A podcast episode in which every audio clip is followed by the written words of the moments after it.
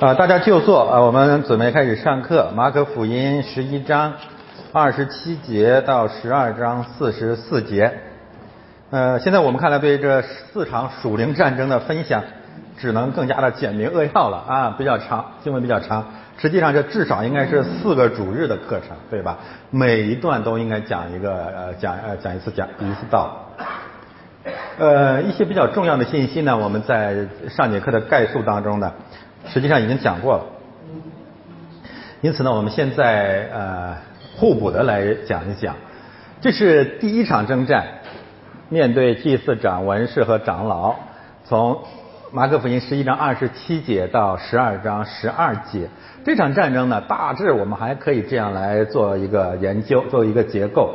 二十七节到三十三节，第一呃这场战争分成几个战役，第一场战役那就是。围绕着耶稣基督的权柄，他们发生了呃呃两军对垒啊，发生了征战。呃，主耶稣让他们哑口无言。呃，之所以他们哑口无言，是因为他们自己的罪，他们害怕。他们从来啊，就是基督教的敌人，很少有基督和他的儿女那种为真理牺牲生命的勇气。他们也就那么一问，一旦要要死了。嗯，有危险了，哎，他们不会坚持。嗯，其实这本身也能够分辨出谁是神的儿女，谁是魔鬼的差役。他们他们的生命，他们现实当中的生命呢，永远高于他们对永生的信仰啊。然后中间一到第十一节是主耶稣讲的葡萄园里面那位爱子命运的比喻啊，我们可以把它理解为耶稣基督第一次来受难的隐喻。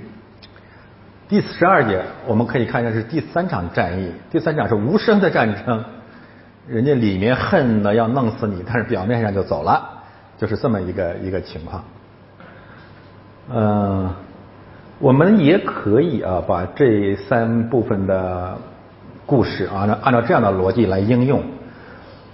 开始有人来教诲，但是当你讲到爱子被杀的时候。他们可能就离开了，有一些人可能还会恨死你所讲的，也可以这么来平行。好，现在我们来看第一段，翻到翻到下一页啊，二十七节到三十三节，他们又来到耶路撒冷，又是他们啊，又来到耶路撒冷，这应该是第三次到耶路撒冷了。耶稣在殿里行走，终点又是主的圣殿啊，所以围绕着圣殿的一场属灵的战争。祭祀长、文士和长老，我说他们构成了犹太工会或权力阶层的呃这个统治集团啊。那这个统治集团，有些非政治化的那些呃人总是讲这里面没有政治权柄，他们是很无知的，因为他们忘记了犹太社会是一个政教合一的社会。对犹太社会来讲，宗教权柄就是政治权柄，政治权柄就是宗教权柄，没没办法分开。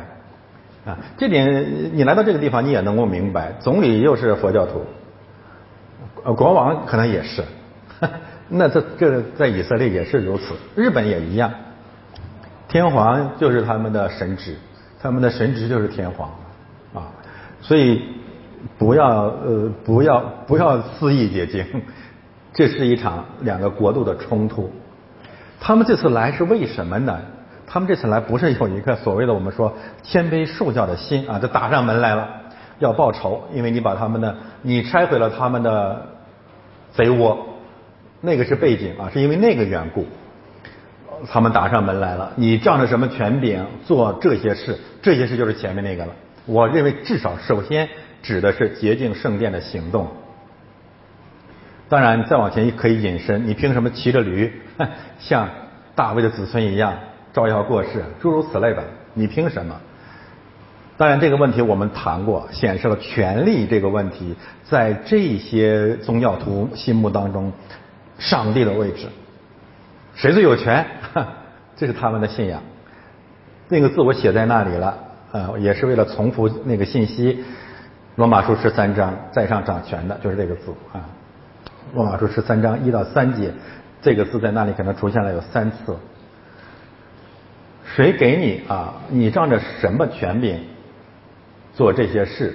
给你这权柄的是谁？这是两个问题。他们没有办法辨呃分辨耶稣的权柄，同时呢也没有办法分辨耶稣的来处。他们不不承认，不敢承认耶稣的权柄是神的权柄，目的是要否认耶稣是神啊，这是这样的一个逻辑。在权柄这个问题，在马可福音前面出现过几次啊，一章二十二节、二十七节、二章十节，那里面的信息让我们不断的看见耶稣基督是有神的权柄的，这个权柄是相对于魔鬼的权柄。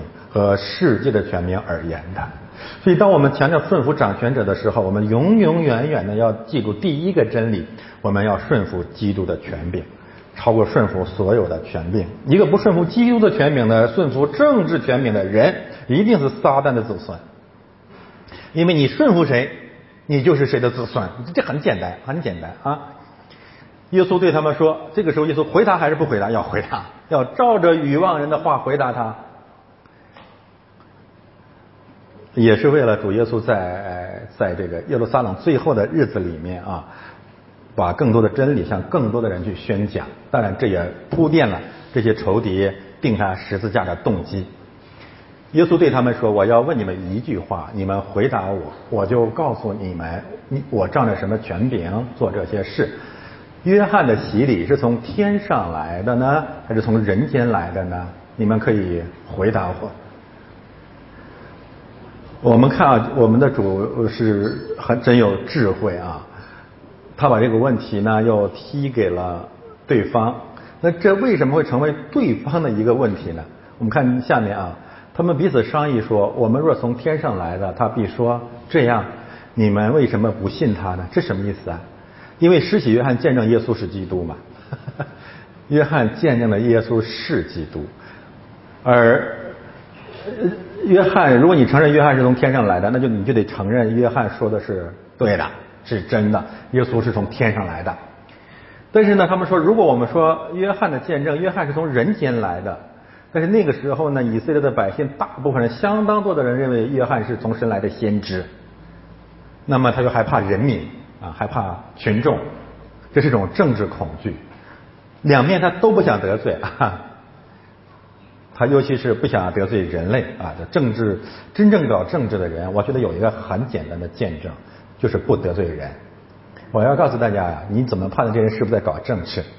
一个总是得罪的人人的人搞不了政治。一个教会就有那么几几十个人的人，怎么搞政治？你有几千人搞政治还差不多啊！所以怕得罪人，证明了这些人才是政治的信徒。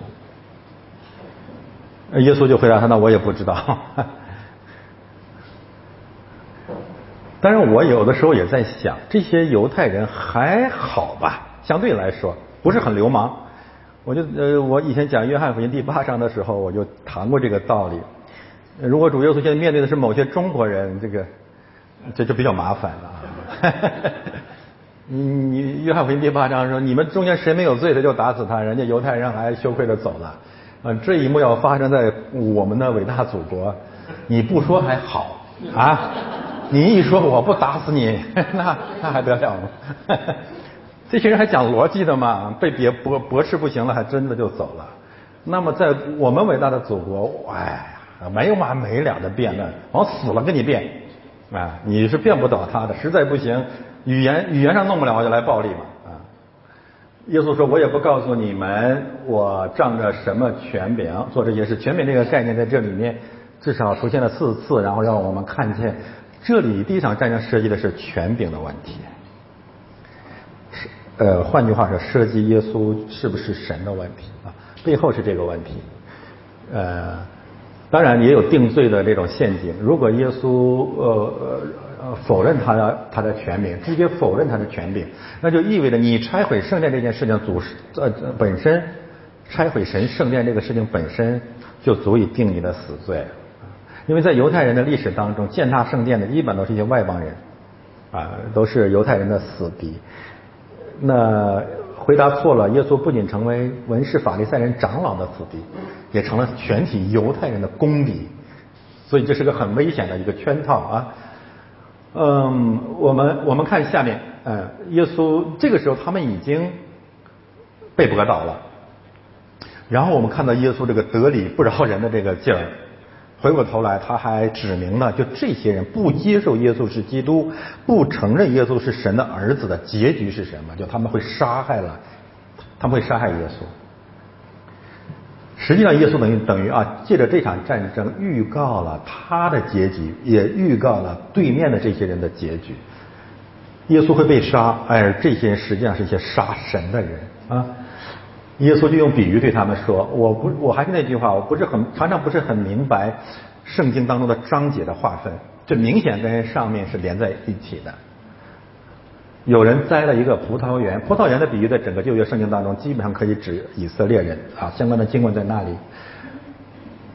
那么第一段讲有一个人栽了葡萄园，周围围上篱笆，很像一呃伊甸园吧，挖了一个亚酒池，盖了一座楼。”租给原户就往外国去了。上帝创造了宇宙万物，创造了这个世界，创造了应许之地，把它交给选民。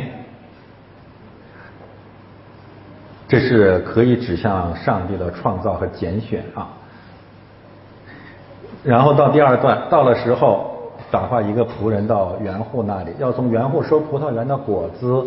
园户拿住他，打了他，叫他空手回去。再打发一个仆人到他们那里，他们打伤他的头，并且凌辱他。又打发一个仆人去，他们就杀了他。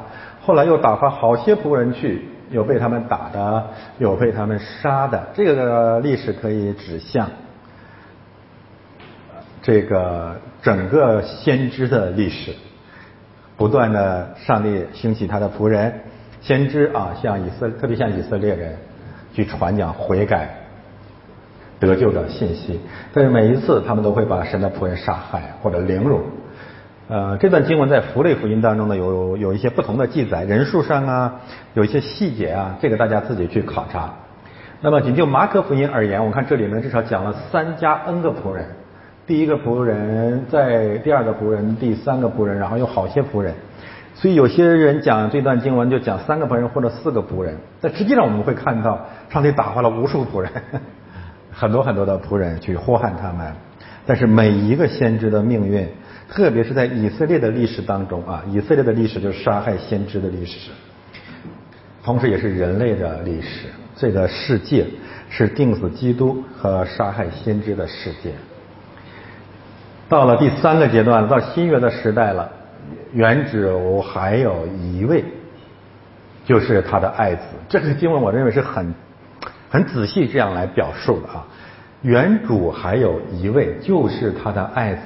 这有两个信息：第一，让我们看见这位爱子本身同时是原主，耶稣是神啊，可能有这个含义。他没有说原主还有一位爱子，而是说原主还有一位。是他的爱子啊，当然这个嗯，我只是供参考啊，我觉得可以读出这这样的意味来。第二，这里提到的核心的人物或者前面所有所有的先知仆人归结到神的爱子，而爱子这个概念在马可福音第一章一至十一呃十一节，第九章十七七节都出现过，一次是洗礼，一次是登山显荣。那这是到了第三部分的时候。归结到耶稣基督自己身上，就是他自己讲他是爱子，主神的爱子，所以这也是第一场战争，我认为核心的一个启示。这是一个杀害上帝独生爱子的战争，又打发他去，意思是他们必尊敬我的儿子，神的儿子啊！不料呢，那些缘户彼此说，这是承受产业的。来吧，我们杀他啊！出于嫉妒，产业就归我们了，以色列永远归他们了。于是拿住他，杀了他，把他丢在园外。每一个字啊，都应验在十字架的事件上了。耶稣是在门外被杀，而且到今天，总体上啊，以色列人否认基督，把他丢在园外，丢在以色列的国门之外，丢在犹太教的。国家之外，呃，第九节开始宣告对他们的审判。葡萄园的主人要怎么办呢？他要来除灭那些园户，将葡萄园转给别人。以色列人不接受基督福音，就临到了外邦人。经上写着，匠人所砌的石头已经做了房角的头块石头。这个是旧约圣经的经文啊，诗篇一百一十八篇二十二节，我们谈过了。属灵的战争围绕着圣经，然后主耶稣大量的引用圣经。呃，前面的葡萄园是一个例子，这里面更明显了。经上所写的匠人所砌的石头，匠人所砌的石头，以色列人弃绝了基督。他们以为他们的圣殿保住了，但是这里面也有这样的隐喻啊。主不仅成为他们的绊脚石，也会成为新的圣殿的头块石头啊。所以这个信息比较丰富。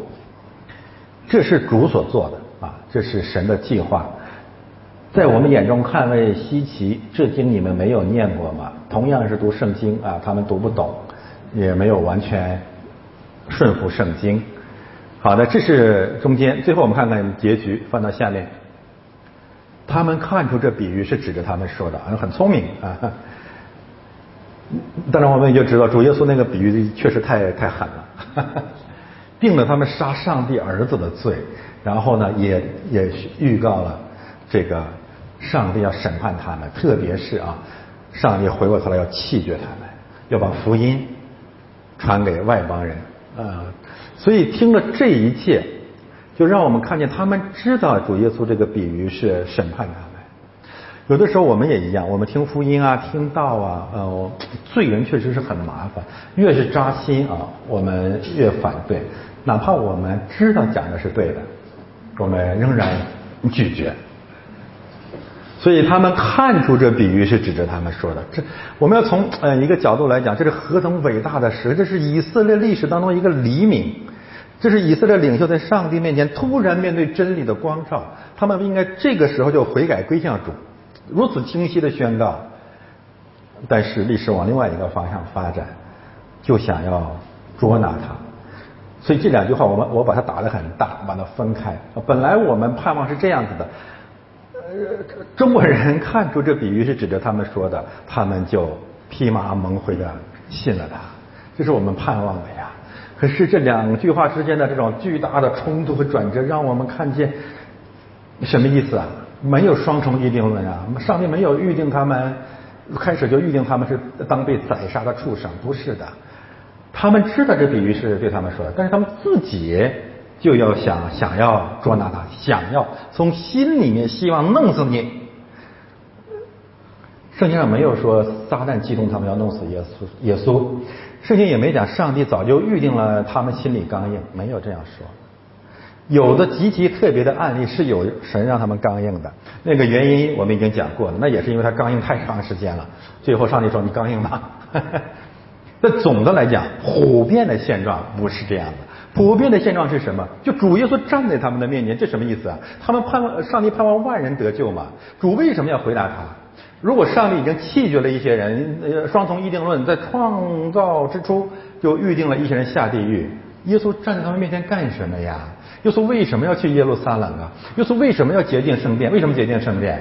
不需要洁净圣殿，你早就预。预备了，计划好了，另外再建一个圣殿嘛？你就在那里管他呢？拿鞭打他们干什么呢？推翻他们的桌子干什么呢？骂他们干什么呢？给他讲比喻干什么呢？只有一个原因，让你得救嘛。是愿万人得救，不愿一人沉沦啊！苦口婆心啊，软的也说尽了，硬的也来过了，你最后只有一个结果，我想抓住弄死你们。所以这是这是福音啊。但是人对福音的反应太极端了，他们只是惧怕百姓。我都在想，这个不信的人啊，他们不怕神，但是怕人。他们不怕上帝，他们怕罪人。于是离开他走了。这个转身而去呀，也可能就到了大洪水前夕了。这是最后的告别。也许从现在开始，这些人再也没有机会了。他们从此就彻彻底底成了魔鬼之子。所以有一些转身的离开，很有可能是最后的告别。他们以为他们离开的是一个拉萨勒的木匠，他们不知道他们现在离开的是神的面，正像该隐一样。望着他们的背影啊，我们看到了一面巨大的镜子，就是主啊，无论你的话语我们听得多难受，求你，求你的灵感动我们，让我们永远不要离开你。他们走了，我想起了旧约一个婀娜多姿的背影，就是俄尔巴，在路德记啊，我说那是个美丽的下午啊，在一个十字路口啊，一个可怜的婆婆老太太带领一个可怜的儿媳妇叫路德啊，另外一个很漂亮的女人啊，要将脖子扭一扭，再见俄尔巴啊。好的，我们看第二场战争。对耶稣的这种攻打啊，一定是没完没了的啊！我我也相信这符合人性啊，就是你不行，你你你下来换我，我我们来我们来对付他。呃，撒旦兴起了第二支军队嘛，后来他们就打发，他们打发，我刚我们刚才就讲对了，就是祭司长、文士和长老构成了犹太的统治阶层啊，权力阶层、统治集团。是他们打发几个法利赛人和几个西律党人，我们再次看到了共产党人、西律党人也在宗教的权柄之下啊。法利赛人和西律党人这是两个不共戴天的势力，一个是国民党，一个是共共产党，但是因为反对耶稣基督的缘故，他们成了联军啦。所以我说中华人民共和国嘛，就中华人民共产党和国民党的国简称中华人民共和国嘛，听得懂吗？现在这个犹太人民共共共和国呀，法法西国呀，啊，法西斯国呀，法利赛人和西律党人啊，是法西斯党的最早的人啊，几位嗯牛皮哄哄的人来了，到耶稣那里，要就着他的话陷害他。法利赛人、西律党人到耶稣那里。哎呀，很多人到耶稣那里本来是想听到的啊，他们来只有一个目的啊，就是呃目的已经设好了，没没有别的可能性了，几乎就啊，他来就是要害人的，要得着他的话陷害他。陷害这个词特别重要啊，这个词的原因原文不是陷害，是打猎。他们到这儿来要要捕捉猎物来了，他们的祖宗有这么几位，第一位就叫宁禄。第二位叫以实玛利，第三位呢叫以扫啊，这都是猎人啊。我告诉大家，在圣经当中，猎人都是都是坏人啊。我我自己最不喜欢的一个职业就是打猎。那有些弟兄姊妹在加拿大知道，有些人是因为爱我，我不是攻击他们。呃，他们有时候打猎，呃，法律允许啊，弄点鹿肉啊，什么肉给我尝一尝。哎，我我我还是谢谢他们啊。嗯嗯，这不好不好不好说人家不好，但是总的来说呢，猎人在圣经当中是一个坏的角色。嗯，为什么猎人是坏的角色？就是从这个大洪水上来之后，大家一定要明白，为什么那时候的宁路就特别败坏，成了败坏之人的代表。不仅仅是杀戮的原因啊，是因为大洪水之后，人类只有一种食物资源，就是野生动物。大家明白吗？大洪水就是全部覆盖了全全全全地了吧？没有吃的了。那么从方舟上下来的生命只有动物啊，那猎人是什么意思啊？就是他在有限的资源当中，他要借着吞击动物资源统治人类嘛。这个当然我没有什么直接的圣经根据啊，就是呃，但在逻辑上来讲，这样讲应该是符合事实的。所以为什么宁禄会成为一个敌基督的化身？猎人宁禄嘛，他谁这个很像共产主义的这个逻辑嘛，就谁控制了生存资源国有化，谁就控制了国世界的权利。这很相近啊。那么猎人的第二一个罪恶是什么呢？猎人打猎不是为了解决日用的饮食，他为了快乐啊。他把你他看见一只一只野鹿、一只羊落在他那个圈套里面，那开心死了。我每次这个春天看见加拿大的有些这白人呐，那拿那个枪去打雪雁，不瞒大家，我真想在背后给他们两枪。说实话，上 上帝饶恕我啊！那你为什么要打人家呢？而且打来干什么呢？什么都不干，也不吃也不玩，就是看见那个生命从天上掉下来啊乐呀！所以我又说这个人为什么是罪人呢？就是真的是，有时候在想这个洪水发的太晚了。说你为什么呢？也是加拿大政府啊，西方的政府有个逻辑，说是动物泛滥成灾呀。我就说你这又要演上帝。饭来虫灾，他自己不会弄弄死自己啊？那没得吃就死了嘛，用得着你管啊？你你是上帝啊？然后他们说，因为要这个这个学院飞到北极去了，北极的生态会受到威胁。我说真的威胁，他自己就死掉了。所以人呢，就是想当上帝，太太太可怕了啊！所以我们讲猎人的第二个问题就是以害人为乐。第三个问题呢，就是以阴谋为乐。你你要真的去做猎人，这个猎人特别诡诈，跟动物斗智斗勇。哎。设圈套、埋伏，所以你看圣经诗篇上常常说埋伏、杀人、流血、奔跑，而且动物一这个猎人一定要想害死一个动物，就是夜以继日、不计后果的。你我越弄不死你，我越想弄死你，一直到最后弄死你，他觉得他胜利了啊。所以有我给教会的孩子们推荐过一个电影，就叫《子熊的故事》。哦，我看那个电影就特别感动。最后是那个动物教育的那个猎人，那大家看过没有啊？哎。嗯呃没看过，你可以给你跟孩子看一看，嗯，很很很很美的一个电影，啊，我觉得背后有神学的含义。那这里面就是他现在耶稣成了他们的猎物，中原筑路啊，这是中国政治的术语啊。现在他们要在人类的地理的中心来捕猎上帝的儿子，那这是背景啊，就是宁路又回来了，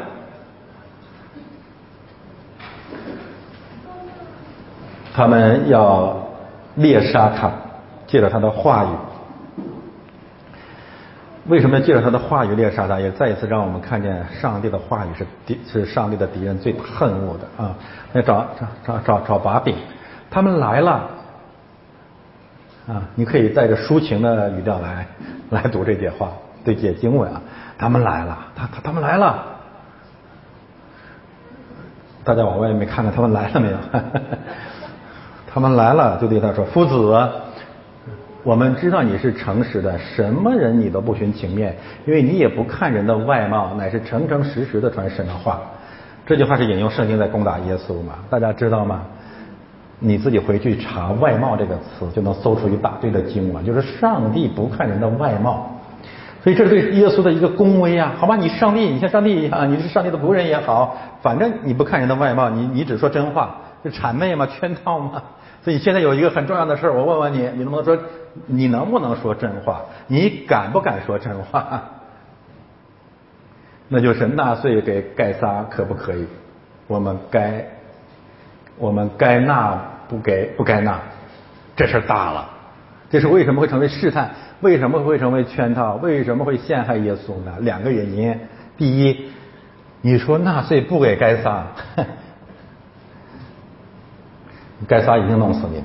为什么该撒一定弄死你？世界的这这个罗马帝国的人的上帝就是该撒，该撒的上帝就是钱嘛。你同时得罪了两个上帝嘛？不等该撒同志呃亲自动手，因为该撒在北戴河休假嘛，对吧？你别的人，你该撒的差役就弄死你了呀！你你你你怎么你敢不说你你敢说不给他吗？你说给他谁弄死你啊？犹太人嘛。当时那个犹太人的反抗的主流的这个犹太民意，奋锐党人、革命者也好啊，这个公共知识分子也好啊，爆料党也好啊，法轮功也好啊，这个公共知识分子也好啊，民运也好啊，嗯，你你你你召开这个大会了，你在这里说纳粹给中共行不行？你说行，这些人打死你啊！明白了吗？怎么都怎么说都不成，这是这个问题的圈套和背景。说不纳税给改撒。该撒弄死你！说纳税给该撒，民族主义者弄死你。当然，纳税这个问题，钱的问题，是这些仇敌认为这事儿很，这事儿是最大的问题。这个事儿足以弄死你，你怎么说都不灵。然后我们看主怎么反应。主知道他们的假意，原本是假冒伪善。为什么假冒伪善嘛？先把耶稣夸他一遍嘛。说你你敢说真话吗？那目的就是你说真话，我们才能好弄死你嘛。就对他们说：“你们为什么试探我？”就主明确的宣告，他们是撒旦的差役啊，试探人的。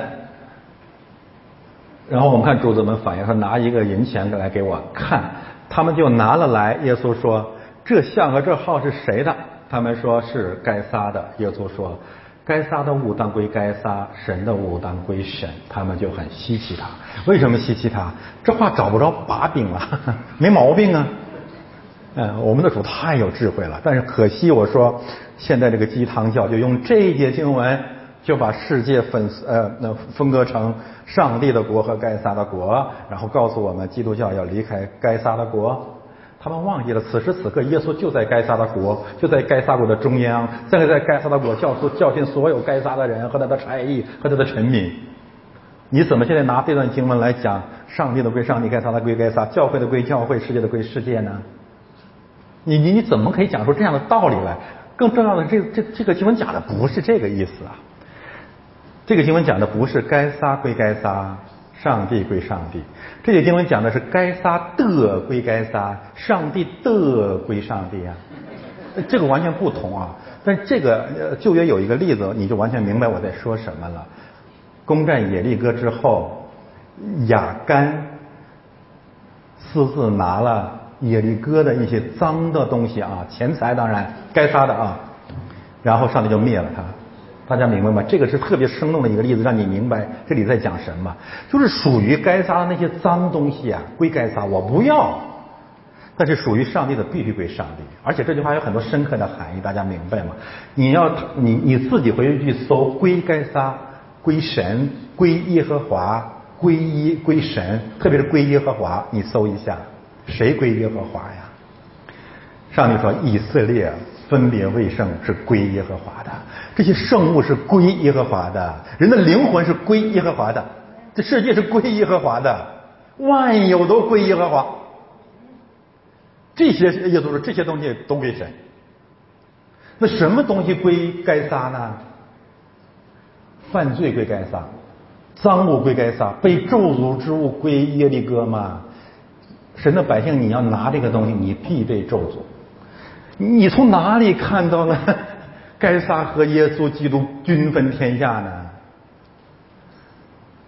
属于该撒的，属于耶利哥的，上帝对他的儿女说：“你一分都不要动，我一分都不要，那是归该撒。但是你普天下所有所有人的灵魂、最终的命运、上帝的选民，这一切都归神。”所以这些鸡汤教，你首先自己想一想，什么是归上帝的？万有都出于他，也也归于他吗？这不是圣经反反复复讲的吗？该撒本人最后的命运也归上帝吗？该撒算老几？凭什么他就归他自己？他归不了他自己。看启示录还不清晰吗？天下万王都要流经流到这山，接受上帝的审判。所以这很清楚啊！大家还记得新约还有还有一个经文怎么说？说，嗯，哎呀，我现在想不起来那节经文，翻翻回去，翻到我们上面。我记得我再往上翻，再往上，再往上，还在上面，就是，嗯，好，就这里。呃，我们看，呃，生命路加福音，路加福音十二章二十一节吧。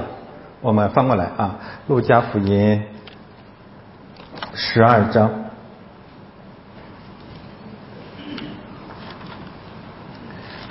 十二章二十一节，这节经文写的特别的尖锐啊，《路加福音》十二章二十一节。呃，我们可以多读一段啊，不限于二十一，呃，二十到二十一节，二十到二十一节。无知的人呐，你必要你的灵魂，你所预备的要归谁呢？凡为自己积财，在神面前却不富足的，也是这样。凯撒多多可怜呐！好吧，不仅仅是纳税，所有的钱都归你，好不好啊？但是上帝说，最后你的灵魂归我，我今夜必要你的灵魂。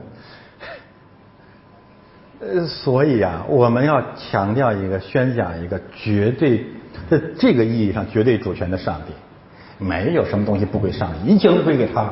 但是他会把那些污秽的东西最后归给他的意思就是审判，那些圣洁的会归给他，进入做他永远的产业嘛。所以我们翻回来，呃，翻到这个凯撒这个对，就这里，我们按照常识，按照这个经文本身，我们就明白什么叫该撒的物归该撒，神的物当归给神。我们的结论很简单，就是万有归于神。但是上帝呢，钱财像钱财这样的事情，这样的物，在神国里是无份的。有没有这样的经文啊？神的国不在乎纳税，不在乎吃喝，而且教导基督徒在这个世界上该纳税的你就纳给他嘛。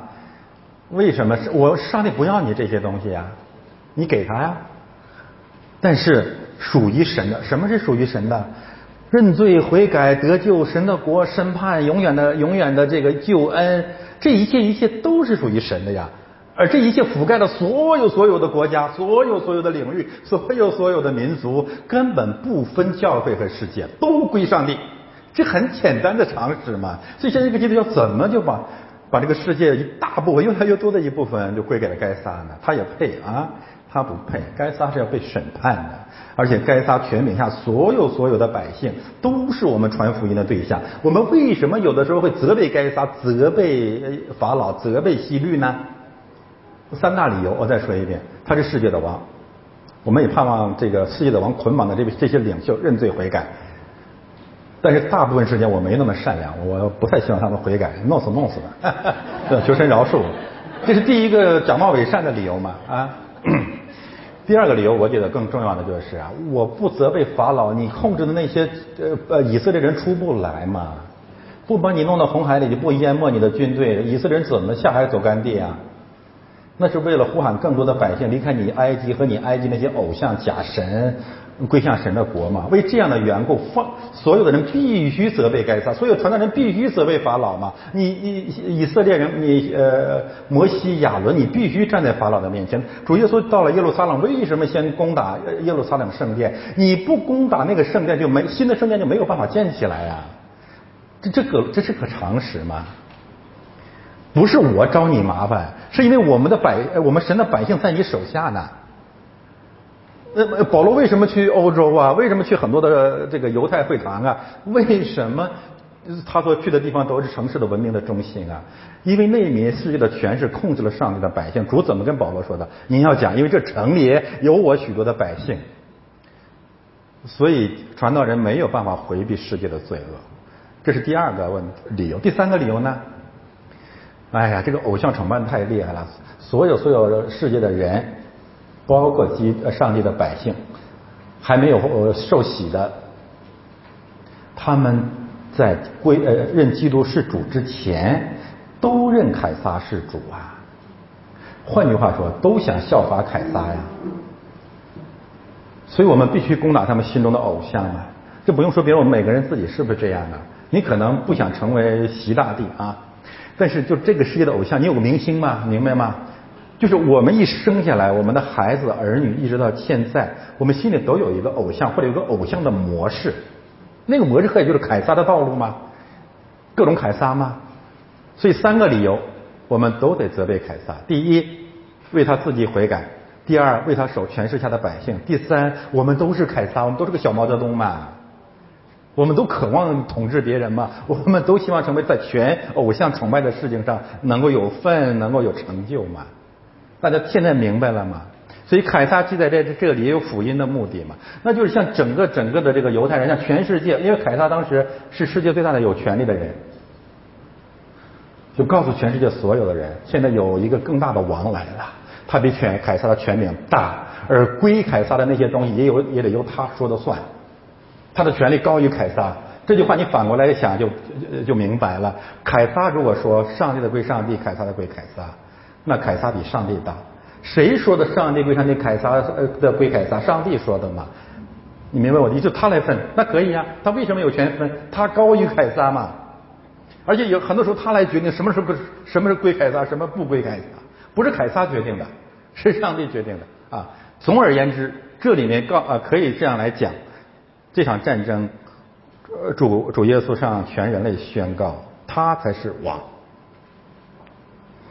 而且是万王之王，万主之主，这也是圣经从头到尾的真理。你如果按照鸡汤教的理解，上帝的归上帝，凯撒的归凯撒，是你怎么万王之王啊？啊，这些人你告诉我，你怎么万王之王啊？你就是一王之王，你就是自己的王嘛。而且凯撒才是万王之王，所以求神啊，这个带领教会宣告耶稣是王。这个宣告，这个任性，在基督教当中太弱太弱了。救主，救主，救主可以，你要敢讲耶稣是王，没有多少人明白的。当我们宣讲耶稣是王的时候，实际上已经等于我们宣讲所有地上的凯撒不再是我的王。我们会为基督的缘故顺服掌权的，可以。那也是因为为了万王之王的缘故，我不搭理你，哈 哈我呃尊重社会世界的秩序嘛。为了主的缘故嘛，为了和平的缘故嘛，为了福音的缘故嘛。但是你在我心目当中，你不再是王了。我，你不是我的王。我只有一位王，我只有一位主。啊，这是我们的讲的一个常识。第二部分，第三部分，第三场战争啊，撒都该人来了。撒都该人呢，我把英文写在那里。一般来讲有两个解释，一个是指他们是大祭司那个撒都该的后裔啊、传人呐，啊这类的。另外一个呢，这个词的希伯来文的意思就是艺人、圣人、高人啊。相对来讲呢，撒都该人是犹太社社会的理性主义者，他们呢认为唯一的圣嗯真理的权威呢就是摩西五经啊，摩西五经以外的律法传统他们都不接受，所以他们比法利赛人。更少民族主义，但是比法利赛人他们认为他们更保守。另外一个呢，就是在他们的这个信条当中呢，他们绝对的啊不接受天使，不接受复活，不接受在他们看来不够理性主义的那些教义。同时，他们跟这个西律党人、跟罗马人保持着相对良好的关系。啊，大约相当于犹太社会的西方派、开开化派吧，主张改革开放这一派啊，有点类似。这是撒都该人，当然他们也非常非常的骄傲，自以为意，自以为自己对圣经最明白，所以他们来了。撒都该人，撒都该人和法利赛人啊，在施洗约翰的传讲当中呢。一直并称为毒蛇的种类，这个很厉害，毒蛇的种类。所以施洗约翰对他们的攻击和对西律王的攻击都是非常尖锐的啊，这也是他们不能接受施洗约翰的见证的原因之一了。主耶稣呢也提醒教会啊信徒说不要中了法利赛人的教，然后撒都该人的教，还有西律党人的教。所以，不管他们披着什么样的衣服过来，我们都知道他们是基督的仇敌。嗯，法利赛人常说没有复活的事，这个宣告涉及到了耶稣基督的核心真理啊！如果没有复活的事，耶稣基督进入世界就毫无意义。所以，这场战争越来越接近问题的核心了。他们来问耶稣夫子。摩西为我们写着说：人若死了，撇下妻子没有孩子，他兄弟当娶他的尸妻，为哥哥生子立后。整个这一段啊，这一段是引用了《生命记》二十五章五到六节。下面他们做了一个推演排比吧，娶了又死了，娶了又死了，娶了又死了，最后复活的时候，他是谁的妻子？哎，这个。精心设计的一个讲道，没有复活的事，这是也是他们的逻辑啊。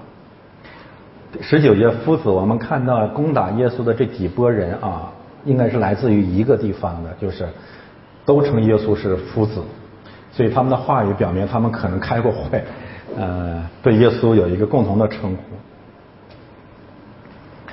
然后我们看他们引用圣经《生命记》二十五章五到六节，我们就看到了同样是引经，人家也引用圣经，但是你的目的是不一样的。耶稣那里，呃，摩西那里面教导的是以色列人内部的彼此相爱，或者为了让这个上帝的选民在极其特殊的情况下也能够繁衍后代。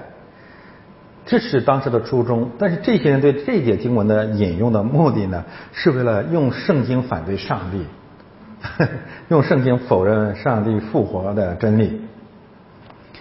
这也让我们看见，不是所有引用圣经的都在讲圣经，更不是所有引用圣经的都在讲基督。正相反，很多引用圣经的是为了反基督。这一点在犹太教，甚至在回教当中都是很明显的。这是他们的一个圈套，一个逻辑，就是说，最后如果复活了，很麻烦，这女人怎么办啊？那么多人都，那么多弟兄都娶过她。最后到天上去了，啊，他说他他归谁？这个除了主以外，这个问题还真是没有人能回答。你怎么回答也都很麻烦。啊，你要是说他属于他们每一个人的，这很麻烦。你说他谁都不属于，也很麻烦。这就是世界弄瞎了这些人的眼睛嘛啊！我们用世界的道理。来定义天国的事实啊！耶稣说：“你们所以错了，岂不是因为不明白圣经，不晓得神的大能吗？复活显明神的大能，这个大能啊，有一个见证，有一个表现啊，就是从死里人从死里复活，也不娶也不嫁，乃是像天上的使者一样。”很多基督徒啊，听了主的这个宣告很失望，因为性愉悦这是人生的啊一大理想一大乐趣啊。那我确实听见基督徒跟我讲，那什么意思？那个什么意思啊？复活了，那都不能有性生活？哎，那那然后这些人就问我，那太没没劲没劲啊！不，与与其这样，还不如不复活，不去天国。嗯。天国的平安和喜乐，确实我们人的语言很难形容啊。但是有一个事实啊，是性生活是有愉悦，肉身上的愉悦啊，甚至这个文学家把把它把这个肉身的愉悦又文学化，然后宗教化，包括有些异教，包括东方的很多的这个宗教啊，有什么性的修行啊啊，其实有一些极端的那个什么半呃不男不女的一些现象啊，我我告诉大家，真正的起源是来自于妙计。就是在东方宗教有很多很多的这个这个这个是安排啊，修行啊，是借着性的这种这种活动啊达到的，嗯，这个很多啊，我不展开说了，而且是一些宗教当中什么密宗修行的一些，那个那个名词叫什么啊？啊，对对对对对对，这个很明显。就知道他们对肉身的这种沉迷、这种迷恋啊。我们承认啊，这个两性的交合是属于神的祝福，为了延续后代也好，啊，为了嗯经历神的呃这个属世的保守也好，我们不完全否认它。所以圣经也说嘛，禁止嫁娶是魔鬼的道理。但是圣经吩咐我们啊，你不要把它看得过于单看它。你也不要一辈子或者永生还还还还以为有这一套没有了，因为还有另外一个事实啊，我们都是成年人，其实性给人带来的快乐基本上就几秒钟几几分钟。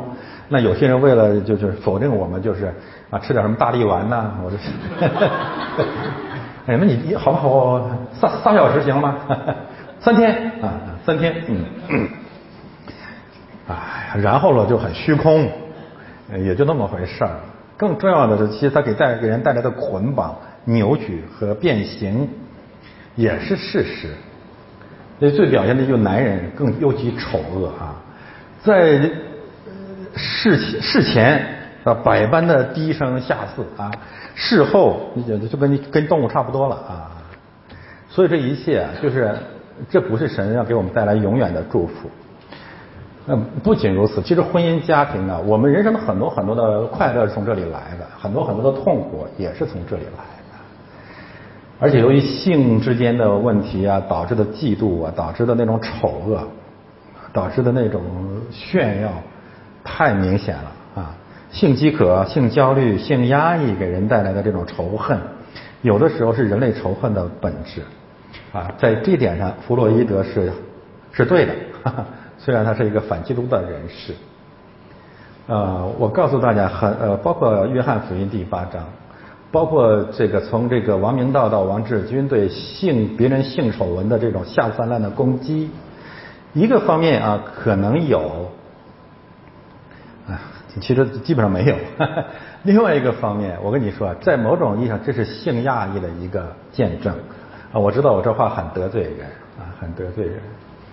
一个人啊，长期警欲或者他认为自己在两性问题上比别人干净，他最后会觉得命运亏欠了他，啊，他会在所有这个性丑闻的问题上，这个极其极其极端的显示他的干净。越是这种人，我跟你说，越是性奴隶啊，性丑闻，太监对性丑闻是最有兴趣的啊。我现在讲的是是残酷的事实。啊，我我多年前为那个艳照门的那些那些罪人辩护过，那时候我还不是基督徒啊，我就想，所有在用艳照门的那些艳照攻击这些人的那些罪人，第一个原因就是嫉妒，第二个就是欺骗，为什么呢？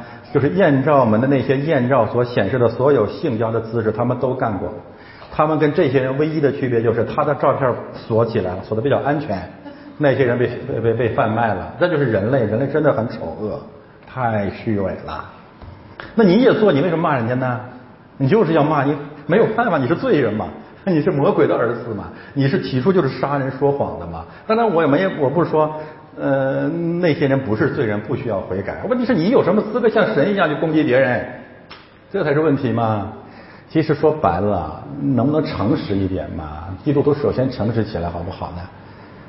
然后很多很多你对别人的控告都加添了你自己的想象，你又不是当事人。哎呀，那个牧师那天下午在街上去溜达，跟人一个八零后九零后啊勾肩搭背眉来眼去，在床上的，你你你你你有病啊！这些词说明什么？你多想干啊，没机会嘛？这些这这这这些败类太多了，充斥了人间的主流。主流，我为什么喜欢郭德纲啊？他一谈起主流，我就想笑。我说全都主流，都是主流相声界的，你知道吗？当然有人攻击我，哎呀，你看你说这个那个圣经上保罗他们也是反对淫乱啊，那当然反对，我们不反对这个呀。但是我我我我跟他们，我你们自己去看圣经，保罗把哪一个女人她的淫乱，她挂在了公共广场上，挂在了十字架上呢？他提过哪个淫乱人的名字啊？连约翰福音那个第八章那个人的名字也不在那里了。每个人都有这种罪欲啊，但是我们需要每个人自己在神面前啊去悔改。但是我想强调的就是性的这种捆绑，这种性权是对人的捆绑，不仅仅表现人的淫乱这种罪，也表现一些人对淫乱罪本身过度淫乱的兴趣。所以我们感谢神，他告诉我们，将来在天国里，这些这种双重的丑恶不再有了，不再有了，我们真的得了自由了，啊，这是问题的深刻所在嘛。所以这是好消息，我们再也不被身体，我们再不做身体的奴隶了，啊，这是呃，那怎么能做到这一点？你看《格林多前书》第十五章。神会给我们一个新的身体，多好！二十六节论到死人复活，你们没有念过这摩西的书经济篇？经济篇大有不同的说法，一种说法是指呃出埃及记第三章，神对摩西说：“我是亚伯拉罕。”哦，那那那可能写错了，我是亚伯拉罕的神，以撒的神，雅各的神。然后这些经文在旧约当中反复出现啊，在圣经当中反复出现，但是没有人像主子们来理解。主说这句话的意思是这个，就是神不是死人的神，乃是活人的神。大家知道那里面有一个经典的神的自我启示，就是我是自由拥有的。神的意思就是他是永活的。他是永在的，耶和华可能本源有这个意思，他是西在、今在、永在的神，神就是死亡的对立面，是罪的否定啊，是死亡的呃否定。呃，不仅如此，如果神是永在的啊，他是永生的，那么被称为他名下的选民也一定会分享他的永生。我想这是主的一个基本的逻辑啊。呃，我们怎么这么理解？哈，我我我们是为父母的，你的品质，你最伟大、你最好的财富或者产业，你怎么可能不和你最爱的儿女分享呢？上帝最大的品质那就是永生。所以当上帝说我是亚伯拉罕雅一个雅这个以撒雅各的神的时候，哦，你永生了。亚伯拉罕以以撒雅各和你这个千万年来的百姓一个一个都倒闭在旷野。这怎么可能呢？所以，我他我想我们主说，呃，我是亚伯拉罕的神，那就意味着上帝的永生，他一定会分给亚伯拉罕的。他是活人的神，不是死人的神。如果上帝是死人的神，上帝一个是一定是非上帝，一定是假上帝，因为他自己可以胜过死亡，但是他没有能力让他最爱的儿女胜过死亡，这怎么可能呢？嗯，这个在神学逻辑当中也是个常识。所以我不认为我们的主在这里面讲了一个违背圣经的道理，他无非是把圣经当中的道理用常识把它讲出来。这个问题我们就就就讲这么多吧。复活的真理啊，好，往下。第四场战争，第四场战争，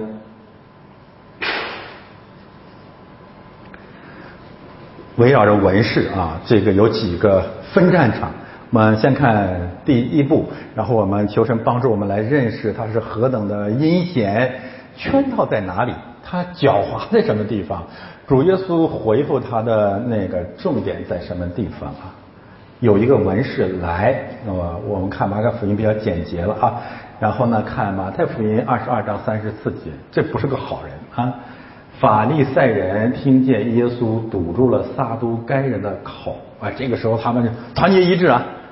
他们就聚集开会嘛，啊，大体上是在北戴河吧，不知道在哪，反正开会了啊。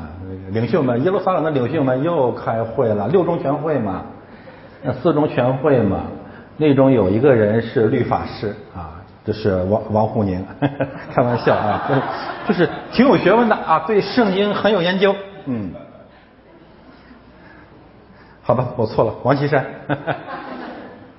要试探耶稣嘛？他们派了一特务，派了一个内奸，他来就是要试探耶稣嘛，这没有任何问题啊。所以如果你要只读马可福音，你还觉得这是个好人啊，很谦卑呀。这么主教他以后，他就呃就就就就就重生了，诸如此类的，完全不是这样。正相反，这是第四场战争也意味着什么？这是最后一场战争，在耶路撒冷神学战争啊。那就是，这是比前三次一定设计的更周密、更阴险、更狡猾。这是最后的决死之战了，这是精心预备的，而且是派遣了在他们当中，我们按照常识来讲，最精锐的部队，最狡猾的、力挽狂澜的定海神针，定海神针来了啊，来试探耶稣。然后我说平行的路加福音说他。要显明自己，在一些对话当中，最后他要显明自己的有理，然后主才给他讲了好撒玛利亚人的比喻。总而言之，这是四场战争呃呃战争当中最危险的敌人。这是约伯的三个朋友被击败之后，来了第四位朋友，最假冒伪善、最危险、最有装备的仇敌。他对圣经比前面那些仇敌都有研究，都更有研究啊。有一个文士来。你发现有个跟前面还有什么不同？前面都是部队，大部队呃呃勾搭成群的，这次就一夫当关，人就一个人一个人单挑耶稣啊，一夫当关，耶稣莫开，这很自信，这也非常非常的自信，不需要别人帮助，自己来了，而且听见他们的辩论，这这意味着什么？前面三场战争他都在场，或者都看过这个报告。呃，各个常委都要向他续职嘛，嗯，都看了一下啊，就前面几场战争的录像、录影，他都详细研究过了。这个就就是研究啊，哪句话哪个地方，嗯，然后来了，晓得耶稣回答的好，这不是要赞美耶稣，就是耶稣对前面那些回答让他很很诧异、很震撼。就是耶稣这不容易，不容易，这太厉害了，哎呀，他要准备好。他觉得耶稣是非常非常有权柄、有智慧的一个敌人。然后来了啊，所有这些都准备好就来了。然后他讲了，我相信这个问题他是这这是精心准备的，单刀直入，诫命中哪是第一要紧的呢？他当然，我们说过啊，这个这些犹太的领袖都是旧约圣经的专家，他们怎么可能不知道摩西十诫呢？怎么可能不知道律法呢？怎么可能不知道十诫的第一条是什么呢？他当然知道。十诫第一条是什么？呃，出埃及记这个第二十章，除我以外，你不可以有别的神。那么，如果他知道这句话，他要耶稣在耶路撒冷当众讲十诫第一诫，他目的是什么？我们换个词来讲，这个问题怎么会形成试探呢？这个试探怎么会这么狠、这么狡猾、这么阴险呢？啊，我们可以这样来解释，就是如果主耶稣宣告那个信息，他面临着两大难题，而且是致命的难题。第一个难题啊，当时整个罗马帝国都说凯撒是神，而当时犹太人对罗马呃和罗马世界的主要的冲突，我告诉大家，就是唯一神和多神论的冲突。所以，如果说耶稣说除我以外你不可以有别的神，只有一位上帝的话，你实际上就等于宣告凯撒不是神。凯撒如果不是神，你这绝对是反革命颠覆罪，真是这样的。所以这个宣告是很比较难的，比较难。但如果你要说凯撒是神，你不敢讲，那你根本就不配做犹太人，你根本更不可能是神的儿子了啊！所以第一个难题就在于，你在唯一神论和多神论之间必须做出一个回答，但你怎么回答都很麻烦，都是生死的抉择。第二一个问题涉及到耶稣自己身份最终的确认。今天犹太教和伊斯兰教都否认耶稣，什么原因啊？不承认耶稣是神。如果耶稣呃在。此前，根据四福音书的记载，耶稣不止一次的启示：“我与父原为一，我是神的儿子嘛。”而且他的一些门徒也是这么听信的啊。那么你在犹太人到今天为止的犹太人和回教徒都是一样的，他们还是认为耶稣的宣称违背了第一条诫命，就是除神以外不可以有别的神。所以这个问题，如果耶稣回答是只有一个神。那就意味着耶稣不是神。那如果你要说耶稣说，呃，我我也是神，我和上帝也是呃平等都是神，我和天父是呃三位一体的神，诸如此类，那这个的解释的工作太复杂了，而且要要证明，怎么证明？没有耶稣没有办法证明他是神，神迹已经那么多了，犹太人还是不信。所以这是一个无穷无尽的神学的陷阱和麻烦，而且每一个试探都足以自呃置耶稣于死地。最后要定死耶稣的呃理由，最重要的理由，犹太人提供的理由就是他自以为神。如果他承认是，马上就推出去斩首了。所以我们现在才明白这个问题太明显了，就这么一句话，而且没有直接说他像不像蛇呀？蛇没有说你。你不可以吃那个果子，蛇不是这么说的。神说神启是真说你不可以吃园中那棵树上的果子吗？神也蛇也没有说你不可以吃分别善恶树的果子。蛇怎么说？蛇说神启是真说你不可以吃那棵树上的果子吗？就是那送了个圈套，你自己你自己一定会走到那个地方去的。这里没有说第一条诫命是不是除了我以外你不可以有别的神，你自己就就会到那个地方去。只有一位神，但是，一旦你这句话翻出来的时候，你得罪了凯撒，你也得罪了你自己，你否定了你自己。啊，这个太阴险了！我我我们还可以进一步的去展开这个结论。啊，这个问题，这是蛇的问题，这个问题太狡猾了，实际上没有办法回答。这个事态，呃，基督会呃在我们前面面对啊，实际上传道人基督徒在这一生当中啊会。经历类似的问题，就是涉及到你的核心信仰的时候，你怎么办呢？这个时候，我认为不需要智慧，或者说不需要更大的智慧，这时候只需要一条，那就是说真话。所以我发现我们，你发现主是怎么跟那个亚第二亚当怎么跟第一亚当区别出来的？他没有回避啊。第二个就是是就说是不是就说不是，我不在乎你的圈套。圣经怎么讲的我就怎么说，怎么了？那这才是基督啊，这才是教会应该有的见证。就是你千啊千转百折，用尽心机。机变百出，顺势了无质的无数的圈套，我一招制敌，那就是大道执行，光明磊落，大道执行。我就宣告，第一要紧的就是以色列啊，包括对面这个这位啊，以色列啊，你要听，你不要拜凯撒，你不要拜希律，你不要拜马门，你不要拜天才，我也不拜，我信的就是独一的神。哎呀，这这个我太让人感动了，弟兄姊妹知道吗？就是很多很多的时候，我们不需要孙子兵法，不需要装孙子，我就讲最简单的真理就行了。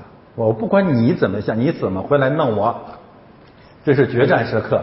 我信的就是，这就是我的信仰。只有一位神，是独一的神，独一的主。主，我们的神是独一的主。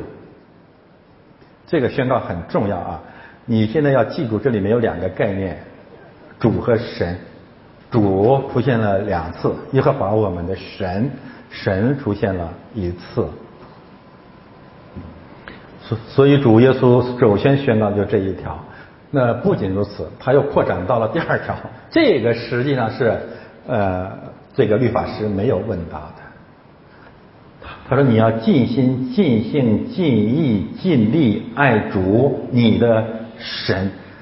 我是觉得你开始反击了啊！我是承认唯一的神，你承不承认呢？你尽心、尽性、尽意、尽力了没有呢？可以宣告，我宣告啊！而且我在努力做，或者我是这样做的呀。什么叫独一神的崇拜？四个表现：尽心、心灵和诚实，我真的相信。第二个，我觉得特别重要，尽性实际上就是舍命。这个。呃，这个词啊，往往翻译成灵魂和生命啊。比如说，范围我失去生命了，必得到生命啊，这就这个词。记忆、理性吧，分辨吧，思想吧。第四个方面就是尽力，尽我所能，尽一切所能啊，爱主你的神，主耶稣呃，这个粉碎魔鬼的进攻，仍然是引用圣经。申命第六章四到五节，然后说其次就是说要爱人如己，要爱人如己，引用的仍然是旧约的圣经。我们换句话来讲啊，主耶稣在这里宣告的信仰的两个方面啊，第一个方面就是独一神信仰，唯一神信仰，唯独上帝，只有一位上帝。第二一个呢，他对旧约上帝的启示有了一个新的宣告，那就是爱，爱上帝。全然爱神，爱人如己。那么这两个方面，第一个方面呢，呃，是独一神信仰的宣告；第二个方面，这是犹太教最缺乏的，那就是爱。所有宗教最匮乏的就是爱。主耶稣把律法总结为爱，爱神和爱人如己。这是对旧约律法一个方面做爱的总结，另外一个方面呢，我理解啊，就是也给律法师和所有的犹太教出了一个致命的难题，这是以前没有过的哈，就是对实际的那个总结，主耶稣这个总结是对说所有呃诫命教导的最高的总结，就是全然爱神。爱人如己，这个总结不仅仅启示神就是爱，还有一个问题，那就是定了我们的罪。所有所有的律条，我们都可以近似的努力的去遵循。当主耶稣把律法归到人的内心，对人内心的要求，并且是对人内心全然爱的要求的时候，诚实的人只能得出一个结论：我做不到。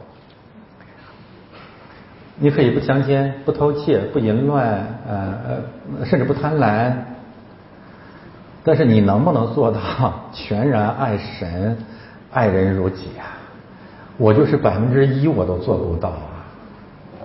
这我，所以我们的主啊，他不仅仅是勇敢的在宣告信仰，他在更在深刻的向整个的犹太教所代表的全人类在宣告律法真正的功用就是律法使人知罪，为此铺垫了他必须上十字架的充分的理由。这是个常识啊，亲爱的弟兄姊妹，基督教要讲这个，要讲这个，你才能去传福音呐。你要讲这个，你才知道耶稣为什么来，要死又要复活呀。不讲这个，这个这场战役，这场战争就突然发生了。我们没有任何的一刻能够去尽心尽意爱着我的神。你诚实，你跟我讲，你哪你哪一刻你做到了？或者我们片刻做到了？长期来讲，如果一天二十四个小时，我就有十秒钟全然爱神。主啊，谢谢谢谢谢主，你太怜悯我了。大部分时间跟这没关系呀，我们都是生活在全然爱罪的现实当中吧。我是尽心尽性尽意尽力的爱罪呀。这这是我们存在的本相，基本的事实。所以这个这个法律在这个律法师在神的面在基督面前真应该是无地自容啊！他也有脸来问耶稣这个问题。耶稣说律法就是全全然爱神，你不是律法师吗？啊，我觉得我们的主太伟大，他真是太深刻了。他怎么能够把律法这这总结出这么一句话来？做不到，做不到，真的做不到。我们大部分时间爱偶像，什么是你的偶像？呃，我们自己对号吧。第二一个，我认为我们更做不到 爱人如己。哎呀，不可能，绝对不可能。我我们怎么可能爱人如己呢？啊，谁谁能做到爱人如己？起来，我学我我学一学。我们怎么可能爱人如己呢？所所以这两条当主讲宣讲了讲宣讲出来的时候，整个世界应该沉默呀！完了又，我们。我们彻底的毁了，我们彻底灭亡了呀！所以上帝的律法对人呢是这两个要求，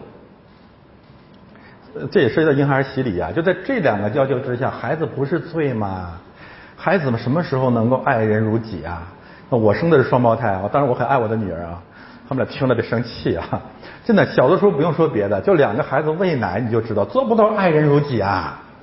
洗澡。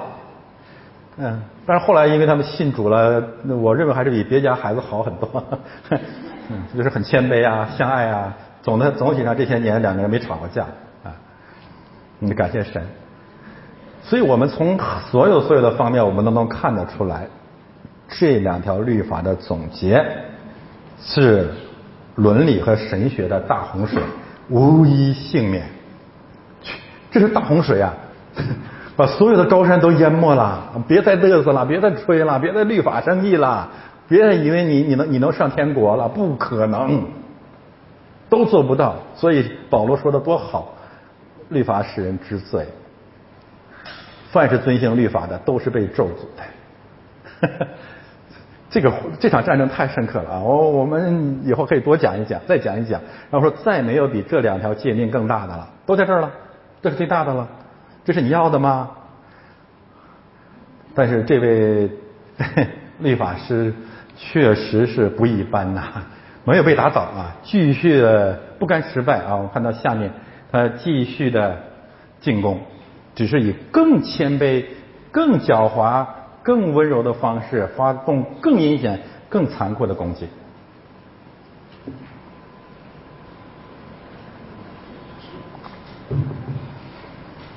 那文士对耶稣说：“不甘失败啊，没有羞愧，没有悔改，也没有说，呃，怎么样？好像他觉得他接下来他要表达的是什么？我做到了，我可以呀，你说的对呀，我不反对呀。”那文士对耶稣说：“夫子说，又是夫子啊，神是一位啊，他在变相的攻击啊，对吧？神是一位啊，不是三位一体啊。”神是一位呀，实在不错呀。所以你要知道，有的时候的正面的这种神学冲突啊，真的不一定是针锋相对。有的时候需要神给我们智慧啊，好像人家顺着你说似的，其实他在否定你，你知道吗？我以前好傻啊，现在少现在也挺傻的。就是你跟人去谈，好像对方跟你都一致啊。过了很久你才才反过味儿来，哦，原来他是不同意我的观点的。我还以为他很赞成我呢，那说的太委婉了。所以跟很多人传福音啊，包括有人说在这个这个国家也一样，说说说很多人受了好几次洗，每次他都说好啊，对呀，你你这我跟你说这才是你碰到了硬茬了，你知道吗？所以这个文士比前面那几波人，哎呀阴险多了，全对。但是你仔细看，你就知道他是魔鬼的之子。嗯，怎么是呢？夫子说神是一位。实在是不错，说的真好，我的天哪，这除了他以外再没有别的神，所以凯撒也不是神呐，你是不是这意思啊？你自己也不是神，是不是这意思啊？哈哈哈哈哈哎呀，这这这太阴险了。那不仅如此，大家仔细看啊，我刚才提醒大家，主是怎么说的？主说，来翻到上面去，一定要注意细节啊，魔鬼都在细节里，这是真的啊。呃，第一要紧的就是说，以色列啊，你要听主，我们的神是独一的主。翻到下面来，你看他是怎么说的？神是一位，实在不错。亲爱的弟兄姊妹，这是圣经神学的一个常识啊。呃，这也是马可福音的一个常识，就是魔鬼、巫鬼从始至终都是认神的，大家知道吗？我讲，我们讲过很多次了。第二。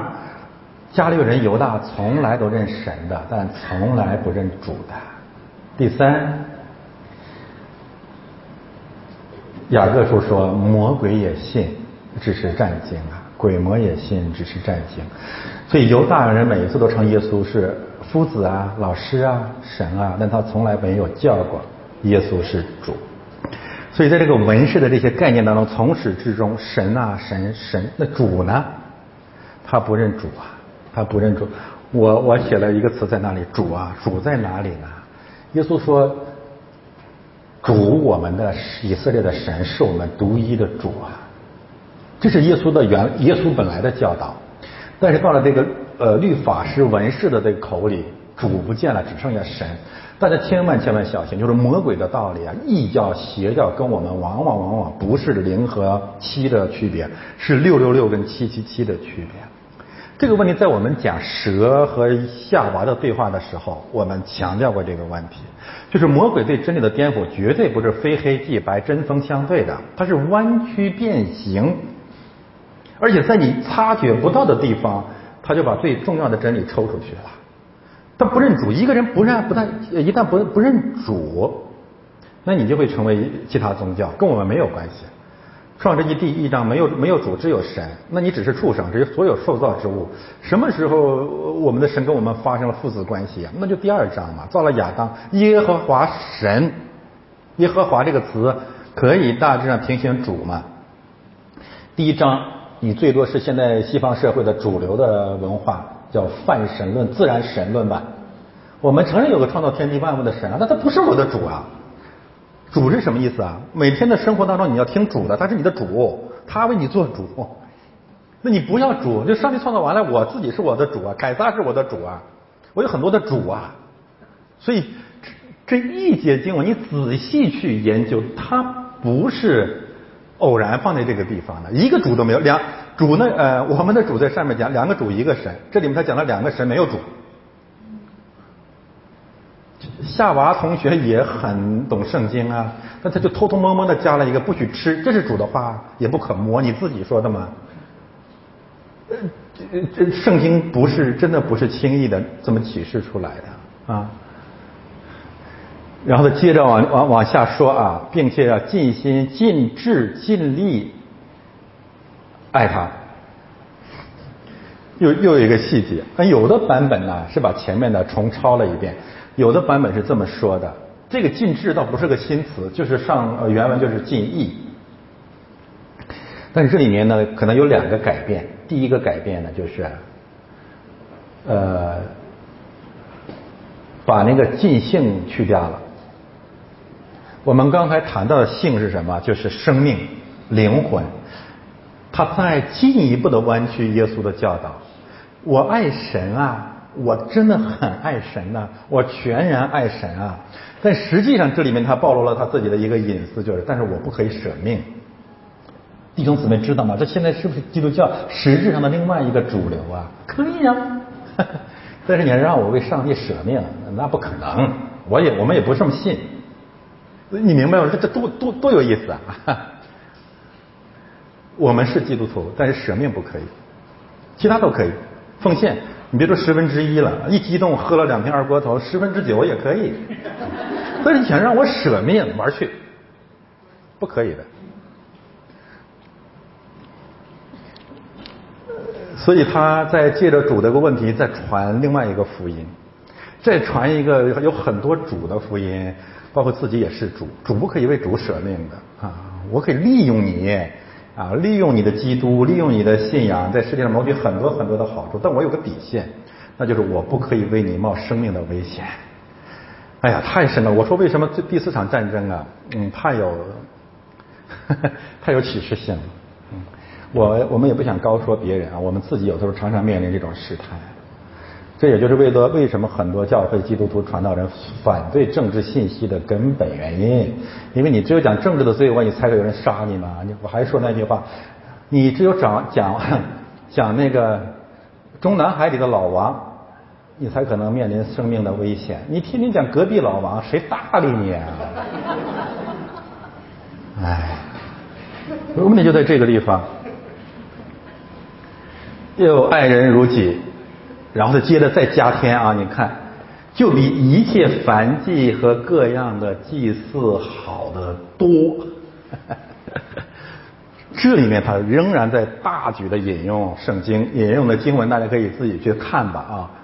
以赛亚书整个的第一章，你都可以把它从头到尾看一遍。那里面有祭，上面说我不喜欢凡祭的为那个信息，然后呢有孤儿寡妇的，至少有两到三次的信息。所以，以赛亚书一到二章一章啊，和这个第四场马可福音的战争充分的平行。上帝在那里讲，就你们没有良心，没有公义，没有政治公义，欺负孤儿寡母，所以我不喜欢你们的凡祭，我不喜欢你们的礼物，所以我们才会知道接下来为什么要扯到寡妇身上去，这不是偶然出现的。而且我要告诉大家，所有圣经当中讲到寡妇的灾难和不幸的时候，讲的都是政治。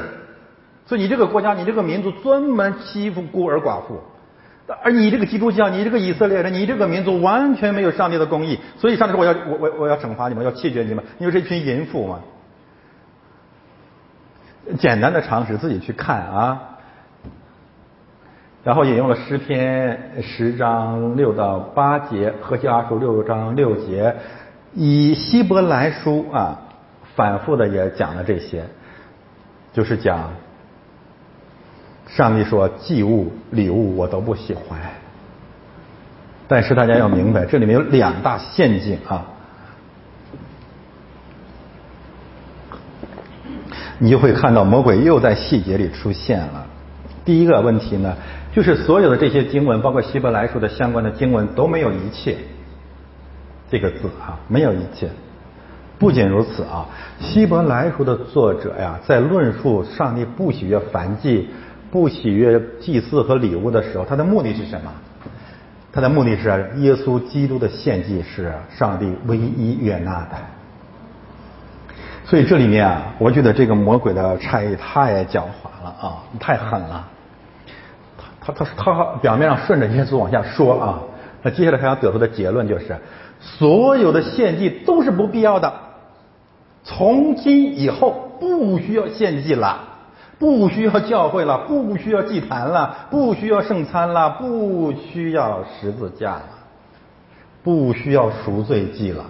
上帝不仅呃，根据他理解的旧约，上帝厌弃所有的献祭，所以我个人领受的就是，最终他要否认耶稣上十字架的必要，上帝不需要献祭。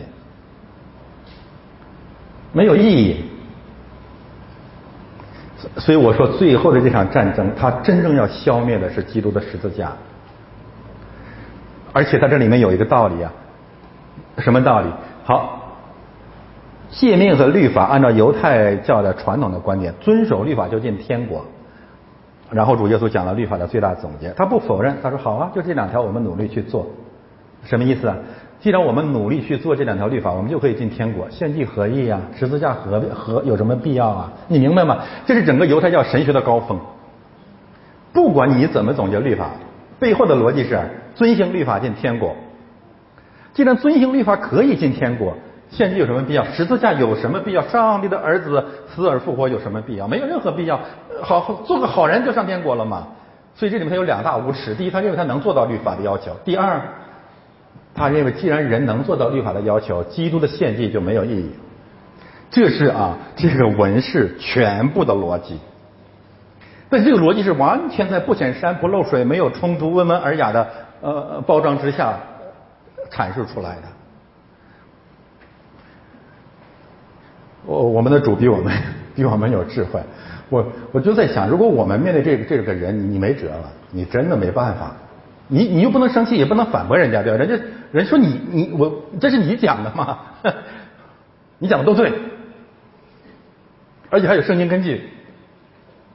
你看我们主怎么说嘛？啊，耶稣见他回答的，我说了啊，很狡猾。这个词在新约圣经当中一次也没有啊，就这么一次，再没出现过。其他的智慧不是这个词。啊，我个人领受可以说，耶稣看出他就是耶和华所造的。我有蛇，比田野里一切的活物都狡猾啊！主耶稣在耶路撒冷所遇到的，只有这个文士，比前面那几个动物都狡猾。那怎么办呢？就对他说：“你离神的国不远了。”那么鸡汤教很多人讲到这里就是：“哎呀，主耶稣太喜欢他了，告诉他这个快离神离呃离得救很近了嘛，快进神的国了嘛。”我不是这么领受的啊！如果我再我再说一遍，如果我这么领受的，我没有办法对前面那个试探那个词，我更没有办法读下面一那个主耶稣对文士那种如此残、如此尖锐的审判。嗯，这个就是语境的问题，这这不是什么灵灵异解经啊？你自己顺不过来嘛？你自己让圣经变成了互相矛盾的嘛？而且下面的信息那么那么的深刻，那么的尖锐。真是把文士所代表的犹太领袖全都定定死了，都交付了最后的审判。所以啊，我们首先坚决的、清楚的，你不需要任何犹豫的否认说主耶稣悦纳了他，这是常识，也是语境给我们的。因此，我们只能另作他解。那怎么解释呢？律法主义。要靠律法进神的国。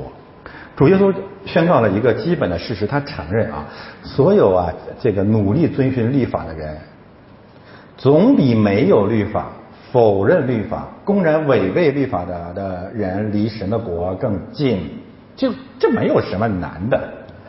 以色列人就是比外邦人离神国更近嘛，这有什么问题吗？没有问题啊。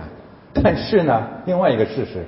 就是无论你离神国有多近，你也进不去，啊，这很麻烦。好，你你离神国不远了，我认为这不是那个人的福音啊，这是那个人的噩耗啊！哎呦，我我都尽心尽意爱主我的神了，我又爱人如己了，你到这给我这么一个判断，就是我离神国不远了，你你这让我绝望啊！你让我欢喜，更让我忧啊！这这怎？啊，我都这样，但是不仅如此，就也有太多这种悲剧性的见证了。以色列的历史，就是离神国不远的，永远到不了的历史。这就是这个人类，这个犹太教所代表的人类的宗教精英文化的历史。他们永远是圣人，永远在修行，永远离国神的国不远，但永远进不去。那么旧约最生动的见证有这么几位，大家回去再去读。我们先读一节经文吧，《跟林多前书》十章五节，找到我们读一下。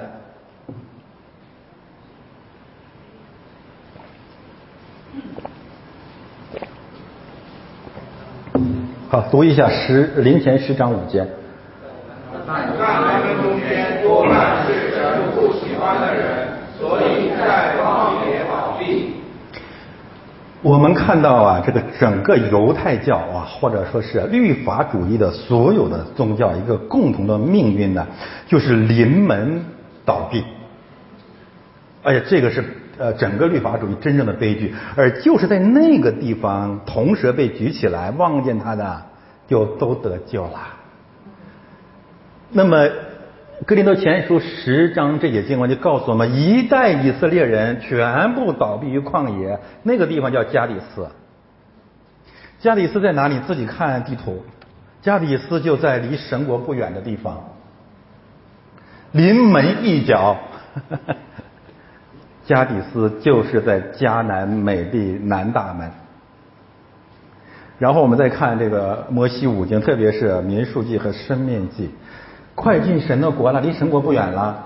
米利安死了，离神国不远了，快到神的国了。亚伦死了，离神不远了，快到神的国了。摩西死了，摩西离神最离神的国是最不远的，那不就就一步之遥吗？他在耶利哥城的对面，在尼泊山上。而且他多可怜啊！他看见了，上我觉得上帝既幽默，我觉得也蛮残忍的，就是侍奉他的老仆人一百二十岁到了尼泊山上，全都看见了。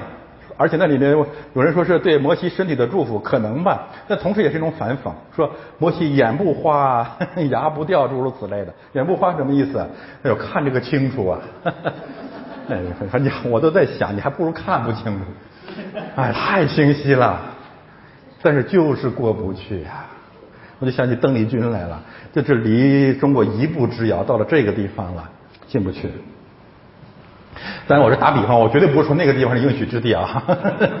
好，我错了，我我要悔改。嗯，所以摩西呀，代表了我们讲过这个道理，摩西代表了所有律法主义的命运。摩西就是律法啊。就是律法带领我们会最最无限的接近应许之地和神的国，但是你绝对进不去，为什么呢？你达不到律法的要求。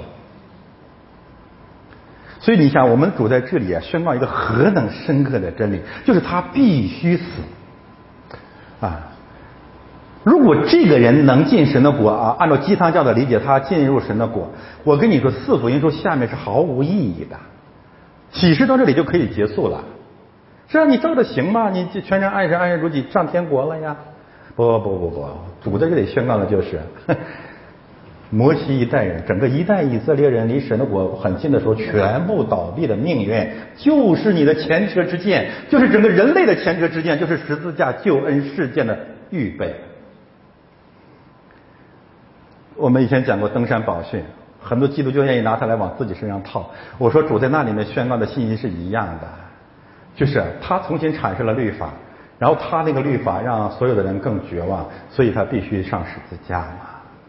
旧约哪有一个先知这么讲啊？心里看了女人动了淫念就犯了奸淫罪，你还想活呀？所以，所以主又说你有爱你的仇敌，打你左脸又给你右脸，你这是律法的要求啊！全人爱神，爱人如己嘛，你做得到吗？其实现在我有时候这个基督徒啊，当然我们努力爱仇敌可以好吧，但你能不能稍微谦卑诚实一点啊？谁能做到？你过来，我要给你耳光。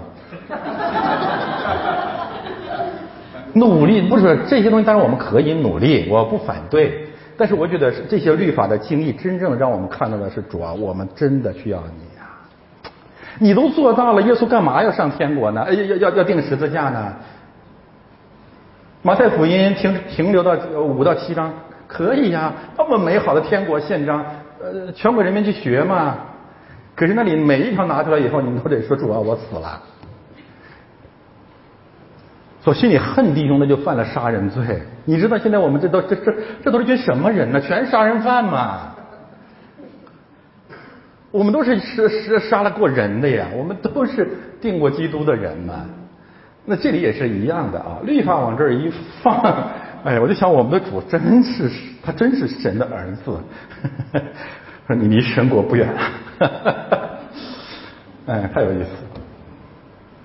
当然我们还可以这样说啊，你离神国不远了，因为主说我在哪里，神的国就在哪里，你离我已经很近了，你干嘛不认我呢？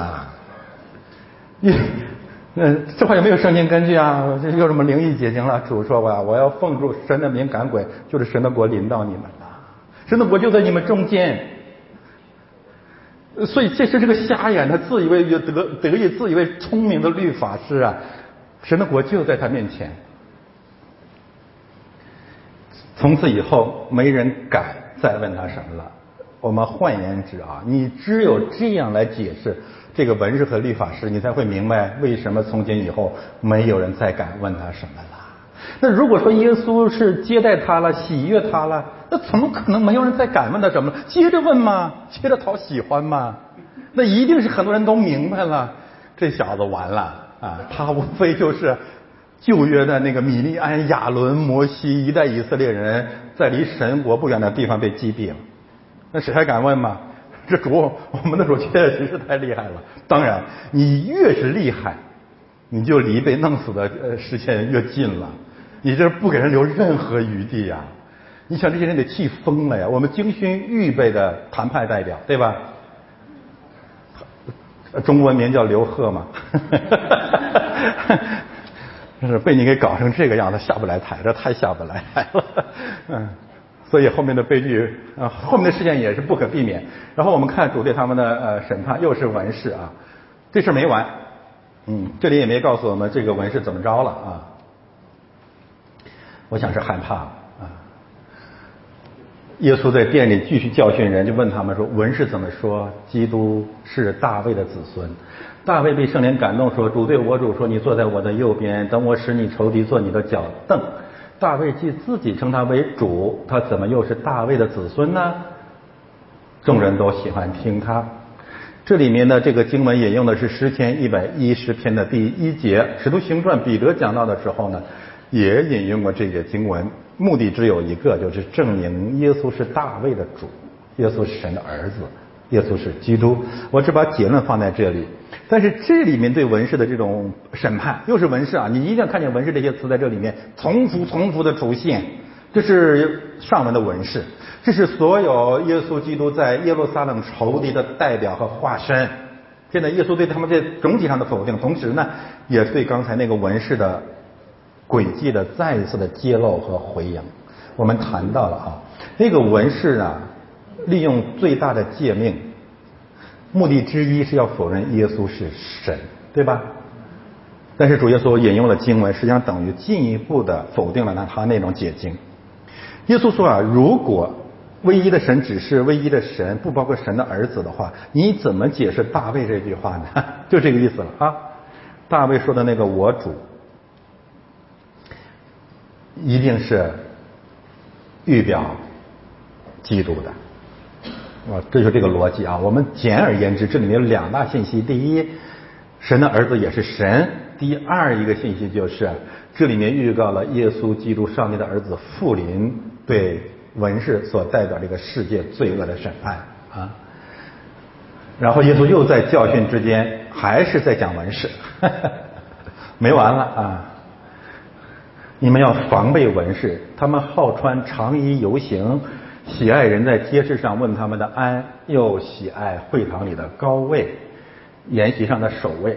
他们侵吞寡妇的家产，假意做很长的祷告。这些人要受更重的刑罚，就是犹太教的领袖，最终在审判的时候会受到更重的刑罚。这是对这场战争的总结。从今以后，这场战争结束了，不再有战争了。这是最终的审判。这种审判，大家记得在马太福音当中有更充分的展现，那就是整个马太福音的二十三章。前面的这些战争记录在马太福音二十二章，最后这一段在马太福音二十三章，你会看到了一个鸡汤药无法想象的基督，那就从头到尾排山倒海对文士和法利赛人十一次还是十二次充分的审判。文士和法利赛人有祸了，你们这些假冒伪善的文士和法利赛人有祸了。我就在想，主真生气了。那种审判是可以说是以这些属灵的战争为背景的。不明白这个战争，这些战争，你就会觉得我们的主太过分了。我们主为什么不拈花微笑啊？我们的主为什么不爱人如己？我们的主为什么不爱仇敌？我们怎么引用圣经呢？有些属灵的敌人，你不需要再爱了。爱仇敌让我们知罪，我爱不了。另外一个就是有一些仇敌，或者说从魔鬼来的，我们的主从来没有要求我们去爱他。你可以爱你的私敌，这个是圣经真正教导我们的。就是别人能剜了你一眼，你就不要睚眦必报，这个可以啊。周六包饺子，人家吃十二个，你吃五个，你这个不需要恨人家啊。但是主怎么说呀？你不要把圣物扔给猪，也不要把珍珠丢给狗嘛。然后你就引用圣经反对基督，我们要爱仇敌，我偏偏扔给猪，我偏偏扔给狗。你这么讲圣经，你你亏不亏心呐？所以我说这个生命神学鸡汤教真的是魔鬼的差役。他们引用圣经，但是他们没有办法诚实的让圣经平衡起来哈。这里有个信息，突然把寡妇带进来了，让我们看到犹太教的不仅仅是做不到尽心尽意爱主我们的神，犹太教另外一个罪恶就是绝对做不到爱人如己。因为什么？他们欺负寡妇，侵吞寡妇的产业。好像我们的主还没有解恨，然后接下来举一个例子，让我们看这些文士所代表的律法主义者是怎样践踏寡妇、欺负寡妇的。而上看到下面，而上帝是站在谁那一边的啊？耶稣对着银库坐着，美联储、人民银行看众人怎样投钱入库，众人所有的人啊，当代表是财主，很多财主往里投了若干的钱，有一个穷寡妇来往里投了两个小钱，就是一个大钱。呃，旧约有平行的经文，大家去去查考。耶稣叫，是不是听的不够很清晰了？好。嗯，好，谢谢。喂，好，好。你把那个那个给我，你用这个。啊。喂，啊，这好，好像那个清楚一点吧？但这个没电了。哦，好吧，好吧，哎，可以了。耶稣叫门徒来说：“我实在告诉你们，这穷寡妇投入库里的，比众人所投的更多，因为他们都是自己有余，拿出来投在里头。但这寡妇啊，是自己不足，把一切养生的都投上了。嗯，一个方面我们看到了犹太教的本质啊，立法主义的本质是对钱财的崇拜。”对上帝的那个侍奉的虚假，就是尽心尽意爱主你的神，是完全做不到的，对吗？这是奉献的问题，涉及到你跟神的关系做不到嘛？另外一个方面，寡妇的出现让我们看见完全做不到爱人如己。呃，更重要的是啊，寡妇这个词，呃，算是作业吧。我们每一个人啊，回去检索寡妇在全本圣经当中的出现。不仅是旧约，包括新约雅各书，教会必须关爱寡妇。寡妇是穷人、穷苦人、弱势群体、底层人民的化身。我这样讲有充分的圣经根据，在圣经当中有个平行的两两个概念：孤儿、寡妇嘛。现在这个基督教，你一谈这个，一讲政治，那你的怜悯在哪里呢？现在香港这个城市像不像个寡妇啊？太像了，谁是她的丈夫啊？她死了丈夫了。原来有一个英国佬是她丈夫啊，这个混蛋走了呀。嫁了个二婚，那个比第一个男人更流氓啊。然后这个这个这个这个这个臭流氓还天天污蔑她、控告她、恫吓她、侮辱她，觉得他是暴徒了。你说普天之下还有天理吗？他怎么就暴乱了呀？人家为什么好好的要要上街呀？你把人家的一切一切的自由和尊严全部归归为己有，然后派了拆派了大量的红二代、臭流氓、搞个什么土豪、奸商，扰乱人家本来有的自由秩序。现在回过头来，你欺负人家，教会一讲你就讲政治，那么你告诉我，你这一辈子怎么怜悯的寡妇啊？你勾引人家寡妇还差不多。所以“寡妇”这个词啊，贯穿圣经的始终，让我们看见了犹太教和现在某些的基督教，既不爱神，更没有爱人如己。我们当然也做不到，但是我们在努力嘛，就是怜悯嘛。我们至少有一点，我们不至于说谁怜悯寡妇，我们就攻打谁。你是谁？你跟谁一伙啊？你跟那个臭流氓是一伙的。你们有一位共同的父，就是魔鬼嘛。从起初就是杀人的，就是说谎。你们天良丧尽啊！你完全违背了先知的教导，更违背了使徒的教导。你们公然践踏主耶稣基督的诫命啊！我们这样讲，再看一看圣经铺天盖地的信息，翻到最后一页，寡妇的问题啊。诗篇五呃六十八章第五节，充分应验在今天的圣殿里面了。神在圣所做孤儿的父，做寡妇的伸冤者。我们和那个鸡汤教信的不是一个神，这是我信的神。我从开始信这位神，就是怜悯我，永远信这位神。他不是个无产阶级的神，他不是一个搞政治的神，他是一个爱的神。他爱孤儿寡妇，怜悯孤儿寡妇，不是因为他要搞政治，而是因为神就是爱嘛，他就是公义嘛。所以神在他的圣所，在教会里面要做孤儿寡妇的，要做孤儿的父，做寡妇的伸冤者。你去控告上帝搞政治啊？所以我在强调，我们不是我们跟鸡汤教信的不是一位神，我们和白左教会信的不是一位神，我们和华人教会信的不是一位神，我们和大正教、韩国教会、港台教会信的不是一位神，我们信的是马可福音这段经文启示的神。所有的寡妇啊，大部分寡妇的信息我都登都都抄录在那里了，我们自己回去看吧。那些认为上帝做孤儿寡妇的神只是旧约启示的人。你打开提摩太前书五章十六节，路加福音七章十三节，雅各书一章二十七节，我们读一遍就结束今天的学习。路加福音七章十三节，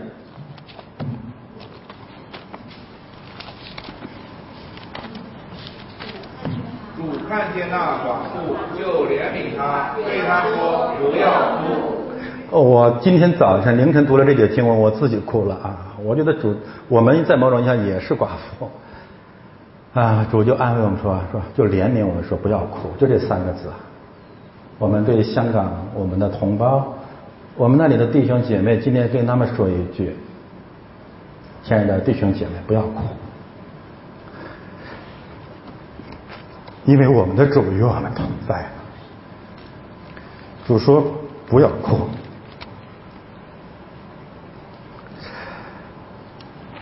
当他再来，他一定会擦干我们所有的眼泪。我看了一个香港的一个女孩在那儿哭，一个女孩的眼睛被打瞎了，另外一个女孩在镜头那里哭。啊，我希望安慰人的主啊，能够亲自的去安慰他们。我们的主说：“不要哭啊，不要哭。”提摩太前书。五章十六节，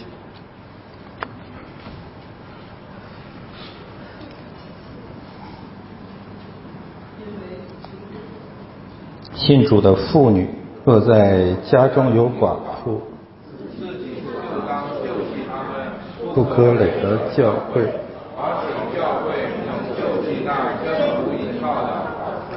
就是神吩咐他的教会啊，还是要关爱和帮助寡妇。我们的结论呢？就是旧约的上帝啊，也就是新约的上帝啊。然后我们看最后雅各书一章二十七节，